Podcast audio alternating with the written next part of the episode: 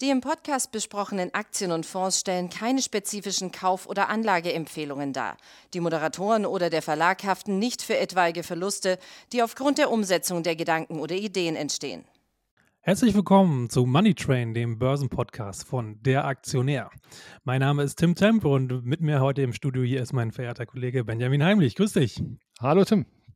Ja, Benjamin, ich habe mich ja heute äh, hier mit dir verabredet. Wir wollen nämlich hier über den Börsengang, den sogenannten IPO von Robinhood sprechen und uns das Ganze mal ein bisschen anschauen. Ähm, und da du ja bei uns im Hause ja der Experte für IPOs bist, ähm, würde ich dich natürlich jetzt hier gleich erstmal auf den Zahn fühlen. Ja, was ist denn das eigentlich für ein Unternehmen Robinhood? Ja, Robinhood ähm, ist ein, äh, ein Neo-Broker, äh, der hauptsächlich über, über die App läuft. Also ähm, anders als man das von, von anderen Brokern kennt, keine Büros irgendwo unterhält. Und ähm, wie du schon angesprochen hast, die planen jetzt eben für diese Woche Donnerstag ihr IPO in, in New York und wollen da tatsächlich eine Bewertung von 35 Milliarden Dollar auf die Waage bringen. Ähm, ist ein relativ junges Unternehmen, 2013 ähm, erst gegründet, ähm, aber hat wirklich in den in den acht Jahren, in denen sie jetzt unterwegs sind, ähm, den, den Markt ordentlich über den Haufen geworfen, würde ich sagen. Ja, und ähm, was kann man sich da so, äh, wie sind so die Erwartungen bisher am Markt? Ähm, was so jetzt, ja, die, die Unternehmen geben in der Regel eine Spanne vor, was sie glauben, wie viel sie denn wert sind pro Anteilsschein. Ähm, was ist da so offiziell bekannt und wie, wie, schätzt du, wie schätzt du den Börsengang ein aktuell? Also ähm, einsammeln wollen sie bis zu 2,3 Milliarden Dollar mit ihrem Börsengang. Äh, ich muss gestehen, ich habe es jetzt auswendig nicht äh, zur Hand, in welcher Preisspanne ähm, sich die, die Aktien da bewegen dann. Ähm, aber aktuell sieht es doch danach aus, als könnten sie tatsächlich diese, diese 35 Milliarden erreichen. Ähm, am Sekundärmarkt für, für Altanleger oder Altinvestoren ähm, werden die Aktien aktuell gehandelt, so bei, dass sie auf eine Bewertung von knapp 40 Milliarden kommen, ja. Ja. Und wie sieht die Sache aus? Natürlich hier für unser Publikum, für unsere Zuhörer und Zuhörerinnen. Ähm, das sind ja, ja, in der Regel private äh, Anleger. Ähm, wie, wie ist da die Sache? Kann man da überhaupt als Privater mitmachen? Ähm, sollte man das vielleicht auch? Wie ist da so deine Einschätzung aktuell? Ähm, also Privatanleger können mitmachen. Allerdings ähm, ist es so, dass äh, Robinhood äh, für ihre eigenen User praktisch ähm, 20 bis 35 Prozent ähm, der, der Aktien reserviert hat. Also die können tatsächlich schon zum IPO mitmachen. Ähm, und ähm, dadurch, dass die, das Unternehmen eben in den USA tätig ist, bislang auch in Europa überhaupt nicht tätig, können, können deutsche Anleger jetzt praktisch den IPO äh, nicht über Robinhood mitzeichnen. Ähm, ob sie mitmachen sollten, würde ich jetzt mal praktisch ans Ende äh, unseres Gespräches stellen. Ähm, da glaube ich, können wir uns noch ordentlich austauschen dazu und dann am Ende ein ganzheitliches Bild zu zeichnen. ja, da äh, schlage ich doch mal Deal, das machen wir so. Denn wir wollen ja hier erst noch ein bisschen mehr schauen, ähm, ja, um was für Unternehmen sich da überhaupt handelt, damit man ein besseres Gefühl dafür bekommt, ähm, Geschäftsmodell, äh, Zukunftsperspektiven. Und ähm, da sind ja auch in der Vergangenheit na, oft eher negative Schlagzeilen, sage ich mal, so in der Presse gewesen. Ähm, da gab es ja unter anderem einen ganz relativ krassen Fall von einem, ja, ich glaube, 20, Anfang 20-Jährigen, wo ähm, ja dieser Mensch in Amerika Selbstmord begangen hat, ähm, weil er dachte, dass er ja ähm, im hohen sechsstelligen Bereich dort Schulden angehäuft hat, weil er halt eben mit, mit großen Volumina, also über Hebel, also über Kredit finanziert, kurzfristig ähm, ja, Spekulation dort betrieben hat was dann, soweit meine Information stand, am Ende sich dann ja einfach als Darstellungsfehler, also ähm, in der App einfach dargestellt hat. Ähm, ist das jetzt ein Einzelfall oder ja, wie, wie betrachtest du die, die Sache dort? Ähm, ob dort ähm, ja einfach das ein seriöses Geschäftsmodell einfach letztendlich ist, weil ich meine, das ist jetzt ja schon, schon zwar ein krasser Fall, aber so ein Anzeigefehler gerade bei einer Brokerage-App, das ist ja eher was, was man da als Kinderkrankheit ja schon fast eigentlich eher bezeichnen möchte. Oder ich tue es zumindest so, sagen wir es mal so. Wie, wie schätzt du das ein? Ja, also durchaus. Die ähm, haben immer wieder ähm, negative Berichterstattung, sage ich mal, weil eben tatsächlich äh, wiederholt äh, solche, solche Fehler auftauchen.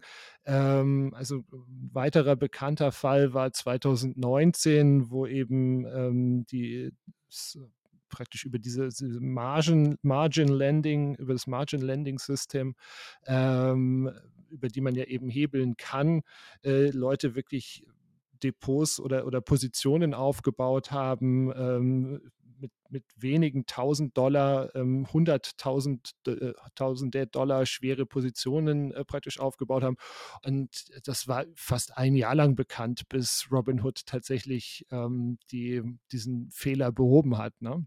Ja, ähm, und das, das war auch dann wirklich ein Fehler. Also ich kenne auch die Zeiten so, ähm, weil bei uns in, in, Europa ist ja die, ähm, die ESMA, nennt sich es, glaube ich, die europäische, ähm, weil quasi BaFin-Pendant. Ähm, da gab es ja vor einigen Jahren auch große Einschränkungen, was gerade Derivate angeht. Hebel wurden drastisch reduziert, gerade im CFD-Bereich und so weiter.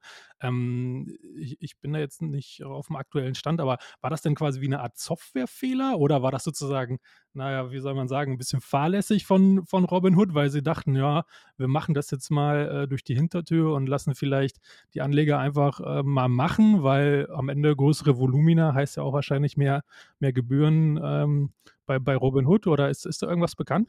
Nee, tatsächlich, also das war tatsächlich ein Fehler, das, ähm, ein Fehler in der Programmierung äh, der, der App. Also grundsätzlich sollten wir vielleicht mal für, für all diejenigen, die das Unternehmen nicht so gut kennen wie du oder ich, äh, äh erzählen, was äh, Robinhood macht. Also Robinhood ist eben, wie, wie angesprochen, eine Trading-App, ähm, die sich sehr großer Beliebtheit gerade bei, beim jüngeren Publikum ähm, erfreut. Also ähm, Großteil, wirklich 90 Prozent der Nutzer sind eben jünger als 34. Ähm, und was macht das Unternehmen so interessant für gerade jüngere Anleger? Äh, das ist die die Geschichte, dass man dort provisionsfrei investieren kann. Also man zahlt nichts für, für seine Trades, ähm, man zahlt auch nichts für sein Konto dort. Also für den Endverbraucher ist es komplett kostenlos, was eben aufgrund der hohen Nutzerzahl, also Robinhood hat mittlerweile knapp 18 Millionen aktive Nutzer, ähm, dazu geführt hat, dass sie wirklich auch, wie ich es am Anfang schon kurz angesprochen hatte, ähm, den Markt relativ über den Haufen geworfen haben und ähm, mittlerweile auch große Broker wie Charles Schwab äh, und Co. Äh, ihre, ihre ähm, Handelsgebühren äh, abgeschafft haben. Ja. Ja, das ist natürlich jetzt schon mal eine Ansage. Kostenlos ist natürlich für den Endverbraucher immer super. Ähm, die Frage ist natürlich jetzt auch gerade mit dem Stichwort IPO und Börsengang. Ich meine, da geht es ja letztendlich darum, ähm, ein Unternehmen aus sozusagen aus diesem privaten Sektor in den öffentlichen Sektor, also öffentlich handelbaren Sektor zu bringen. Ähm, und das tut man ja eigentlich nur, wenn man da entsprechend ähm, ja, Erfolgschancen in der Zukunft sieht, dass das Unternehmen wächst, entsprechend auch Gewinne einfährt. Ähm, äh, wie hält, verhält sich das da, wenn man keine Gebühren nimmt für die eigentliche Dienstleistung? Wie verdienen die überhaupt Geld? Kann, kannst du uns dazu ein bisschen was erzählen? Also äh, Geld verdienen sie damit mit der sogenannten Payment to Order, äh, mit dem Payment to Order Flow. Ähm, da werden die Aufträge der Anleger nicht von Robinhood selber ausgeführt, sondern die geben die praktisch weiter und erhalten davon, dafür von dem Market Maker ähm, Bruchteile von Cent an Gebühren. Ähm, und damit äh, bestreitet Robinhood eben fast, fast zwei Drittel seiner, ähm, nein Quatsch, drei Viertel seiner, seiner ähm, Umsätze.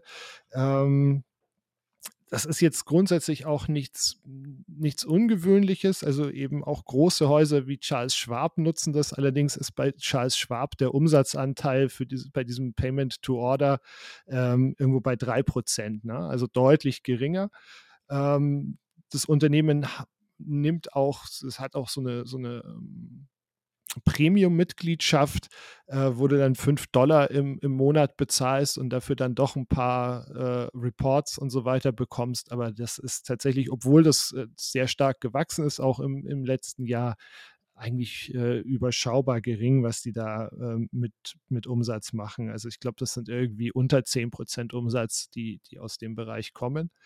Ähm, insgesamt ist aber der Umsatz einfach massiv äh, gewachsen. Also alleine im letzten Jahr haben sie fast eine Milliarde Umsatz gemacht. Das ist dreieinhalb Mal so viel wie, wie im Jahr zuvor.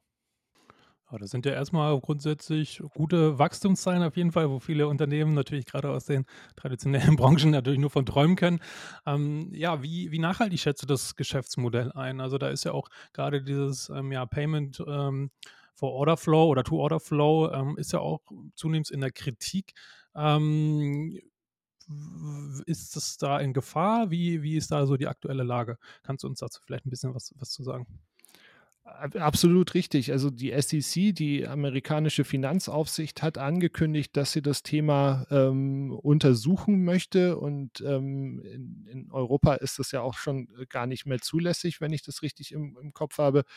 Ähm, und damit ist natürlich das Geschäftsmodell des Unternehmens in Gefahr. Ne? Also im Prinzip verhält sich das ein bisschen umgekehrt zu dem ähm, Geschäftsmodell von Coinbase, dieser Krypto-Handelsplattform, ähm, die ja aktuell sehr, sehr hohe Transaktionsgebühren nehmen, weil sie einfach eine, eine, entsprechende Größe am Markt haben, wo aber absehbar ist, dass das ähm, höchstwahrscheinlich in Zukunft nicht mehr funktioniert.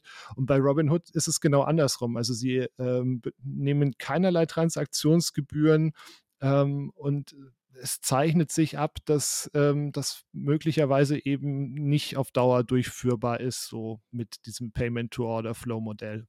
Ja, und ähm, soweit ich das jetzt ja auch mitbekommen habe, das ging ja auch, das ist ja auch, glaube ich, noch gar nicht so lange her, ein paar Wochen vielleicht, ähm, das ist dann eine relativ hohe Strafe, ich glaube zweistelliger Millionen oder 70 Millionen, wenn, wenn ich mich irre, die da entsprechend auch von der, SEC, äh, von der SEC, also der, der Aufsichtsbehörde, was du ja gerade schon sagtest, äh, verhängt worden sind, ähm, weil ja technische Pannen oder zu lasche Kontrollen beim, beim Optionshandel.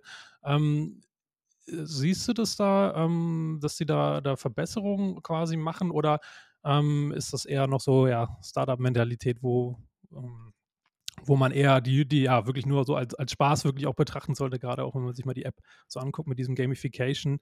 Ähm, äh, schätzt du das als, als seriös ein, also auch so gerade die Zukunftsperspektiven? Also das Thema Strafen ist natürlich eines, was ähm, dem, dem, Unternehmen praktisch seit, seit Jahren ähm, auf den Füßen steht, ähm, was ihm aber bislang nicht sonderlich geschadet hat. Ne? Und ich meine, wir kennen das auch von, von anderen Tech-Unternehmen, ähm, wo die Devise immer lautet, lieber um Verzeihung bitten, als vorher um Erlaubnis fragen. Ähm, so, so sind die auch unterwegs. Von daher, ob ob die Strafen dann, es, natürlich werden die Strafen das bewirken, dass in den einzelnen Bereichen nachgebessert wird, ähm, dass da jemand dann aber hergeht und ähm, sagt, okay, wir, wir gehen jetzt vielleicht den deutschen Weg und bauen erstmal ein 110-prozentig stabiles und sicheres Unternehmen, sehe ich jetzt ehrlich gesagt da nicht. Ja. Ja, die Frage ist natürlich auch gerade, ähm, was die Restriktionen angeht, aktuell, du sagtest es ja bereits, sind ja nur in Amerika aktiv. Ähm, theoretisch hätten sie ja genug Ex ähm, äh, Expandierpotenzial ähm, in Europa, in Asien oder sonst wo. Also es gibt natürlich auch hier Konkurrenten, beispielsweise hier im, in Deutschland ist ja so also einer der, der Konkurrenten, die es ziemlich ähnlich machen, Trade Republic. Ähm, die bieten auch ein ähnliches Geschäftsmodell an. Und ähm, ja, da bleibt natürlich abzuwarten, wie sie es da weiter schlagen und ob sie da auch wirklich ähm, ja, Verbesserungen loben. Ähm, ja, am Donnerstag ist ja der erste offizielle Handelstag. Ähm, da schauen wir natürlich auch drauf und ich denke, du wirst natürlich auch zeitnah dann ein Update äh, über unser Online-Portal da sicherlich abgeben. Und ähm, ja, vielleicht nochmal so abschließend ähm, Stichwort so, was, was die noch so ein bisschen anders vielleicht machen, um auch einen Aufhänger haben für unsere nächste Folge dann. Ähm, Stichwort Gamification und Zocken. Ähm, kannst du vielleicht da noch ein bisschen was zu sagen, so was, was die auch gerade so zu traditionellen Brokern vielleicht unterscheidet, ähm, sowohl von der Aufmachung der App ähm, als auch vielleicht so vom Kundenklientel? Ja gut, es, es, das Unternehmen lebt ja im Prinzip davon, ähm, dass sie äh, hohe Handelsvolumina haben, also die Leute wirklich auch zum häufigen Traden äh, animieren, weil eben, wie gesagt, äh, diese, diese Margen, die sie ähm, von den Market Makern bekommen, sehr, sehr gering sind. Also brauchen sie sehr, sehr viele äh, Trades. Und ähm, ich habe eine Zahl mir mal rausgesucht, die, glaube ich, relativ sinnbildlich dafür steht, ähm, wie, wie dieses Unternehmen oder wie Robinhood eben seine Nutzer auch animiert zu, zum häufigen Handeln. Und was für, was für Geisteskind da, glaube ich, auch viele, viele der Nutzer sind. Also alleine im, im ersten Quartal diesen Jahres ähm, sind eben die die Einnahmen aus den, aus den Kryptotransaktionen, ähm, man kann eben auch Kryptowährungen über Robinhood handeln, ähm, von, von ähm, 4 auf 17 Prozent gestiegen. Und innerhalb dieser 17 Prozent kommen dann nochmal 34 Prozent ähm, aus den Handelsaktivitäten mit der Spaßwährung Dogecoin. Ähm, und da sieht man schon, wie, ähm, ja, welchen, welchen Investitionsansatz ähm, da, welcher Investitionsansatz da praktisch vorangetrieben wird. Ne? Ja, und äh, gerade bei solchen Zahlen und ähm, gerade für unsere Zuhörer und Zuhörerinnen, die die Dogecoin jetzt nicht kennen, das ist ja, ja eine Kryptowährung, die eigentlich äh, von Anfang an als Satire oder Spaßwährung gedacht war. Also äh, alles andere, genau das Gegenteil von, von Seriosität oder Investment natürlich ähm, äh, Case quasi sein wollte und das halt von Anfang an auch noch klar kommuniziert. Ähm, und das ist natürlich dann schon, ähm, na, nennen wir es mal interessant, was, was da so abging äh, teilweise. Da haben wir ja auch viel drüber berichtet. Ähm, wer da nochmal was nachlesen möchte, haben wir natürlich alles Mögliche dazu auf unserer Homepage. Ja, und ich sagte es ja gerade schon bereits, äh, kleiner Spoiler, äh, der Ben und ich werden uns auch zukünftig hier regelmäßig treffen und auch ähm, ja, neue aktuelle IPOs besprechen ähm, und auch strategische Themen uns da widmen. Und ja, für die nächste Folge haben wir schon mal auch gerade mit dem Stichwort Zocken, äh, dem wollen wir uns ein bisschen nähern, ja, ähm, nochmal so ein bisschen genauer dann definieren, was ist das eigentlich, ähm, kann man sinnvoll zocken und wenn ja, wie muss der Rahmen sein, was muss man dafür tun? Ähm, da schon mal ein kleiner Spoiler, das werden wir jetzt demnächst vorbereiten. Ja, und ansonsten sind wir mal gespannt, was äh, der IPO am Donnerstag bringt. Ähm, Updates gibt es wie immer auf unserer Webseite. Und in diesem Sinne sage ich äh, vielen Dank, dir Benjamin, hat Spaß gemacht. Und äh, ich hoffe, Sie konnten auch einiges mitnehmen. Und ich sage bis demnächst wieder. Auf Wiederhören. Danke. Ciao.